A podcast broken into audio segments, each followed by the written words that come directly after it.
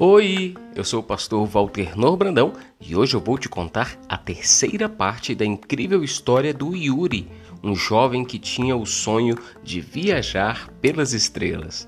No episódio anterior, você ficou sabendo que o plano do Yuri não deu muito certo, né? Os seus protótipos de foguete foram todos fracassados. Mas será que ele vai desistir? Um passarinho me contou que ele ainda vai conseguir tocar em uma estrela. Quer saber como termina essa história? Então se aconchega e abre bem os ouvidos, que eu já vou te contar mais essa história que eu aprendi pelo caminho.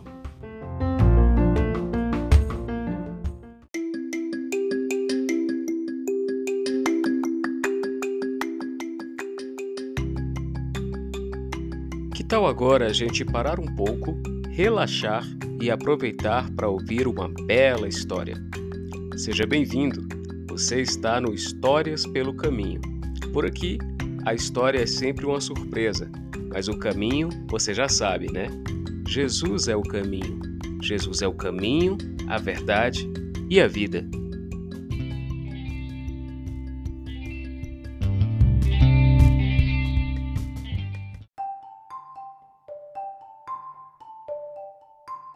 Um dia, de manhã bem cedinho, o avô de Yuri foi até a garagem laboratório e encontrou o neto exausto, cochilando sobre seu último protótipo fracassado de foguete.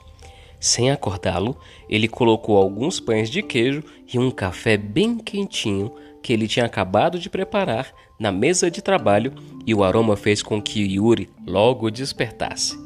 Enquanto comia, o menino compartilhou com o avô todo o seu desânimo com tantos projetos mal sucedidos.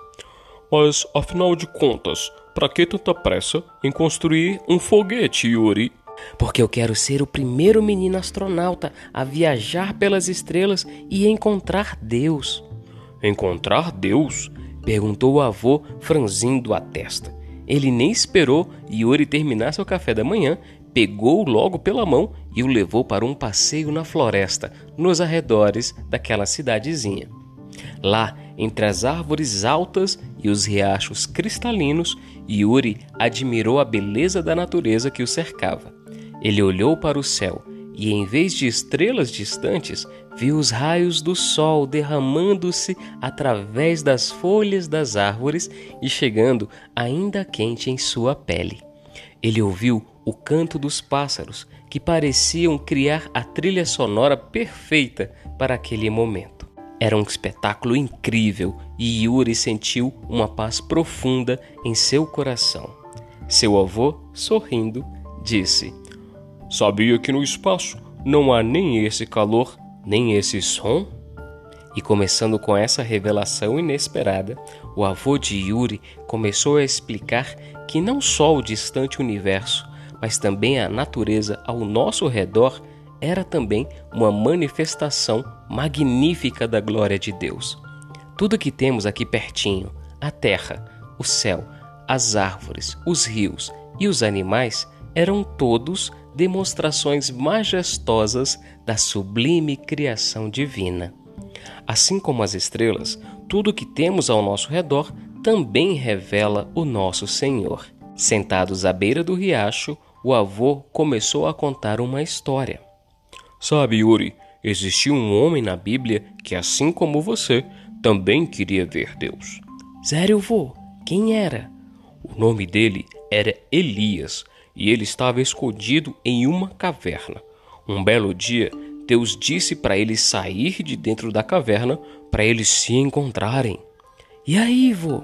Bom, Elias saiu da caverna imaginando como seria esse encontro com Deus. Acho que ele estava empolgado para ver cenas espetaculares. E ele viu mesmo. A primeira coisa que ele viu foi um vento fortíssimo que separou os montes e esmigalhou as rochas. Mas o Senhor não estava no vento. Sério, vô? Não estava? E depois, o que aconteceu? Depois do vento houve um terremoto, mas o Senhor também não estava no terremoto. Ah, não? E depois disso? Depois do terremoto, houve um fogo enorme, mas o Senhor também não estava nele. Furacão, terremoto, vulcão em erupção. Se Deus não estava em nada disso, estou até com medo de como ele apareceu para o Elias. Depois disso tudo, o que, aconteceu, vô? Depois de todas essas cenas espetaculares, Elias ouviu o murmúrio de uma brisa suave. Uma brisa? Sim, Yuri, uma brisa. Quando Elias ouviu o barulho baixinho da brisa, puxou a capa para cobrir o rosto, saiu e ficou na entrada da caverna. E então, vô? Então, da brisa suave, uma voz ainda mais suave lhe perguntou: O que você está fazendo aqui, Elias? Era Deus.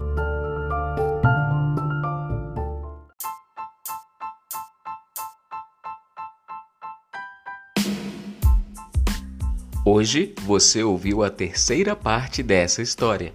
O avô do Yuri dessa vez resolveu mostrar para ele não as maravilhas das galáxias distantes, mas sim a majestade da natureza aqui pertinho de nós. Ele também contou para o Yuri a história de Elias e de como Deus falou com ele de um jeito que esse profeta jamais imaginava. E agora, o que será que vai acontecer, hein? Será que Yuri ainda vai se encontrar com Deus? Será que ele ainda vai conseguir tocar em uma estrela? Eu já não vejo a hora de te contar tudo na quarta e última parte dessa história. Te vejo lá, hein? Tchau, tchau e fica com Deus. Ah, e se você ficar muito curioso, lembra que você pode ouvir essa história completa, tudo de uma vez, assinando o nosso clube.